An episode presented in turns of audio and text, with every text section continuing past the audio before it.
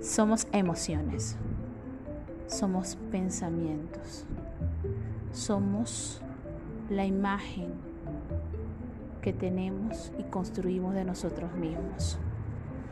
Somos esos pensamientos, esas sensaciones que nos invitan a movernos y nos llevan justo a donde queremos estar o a lo que tememos.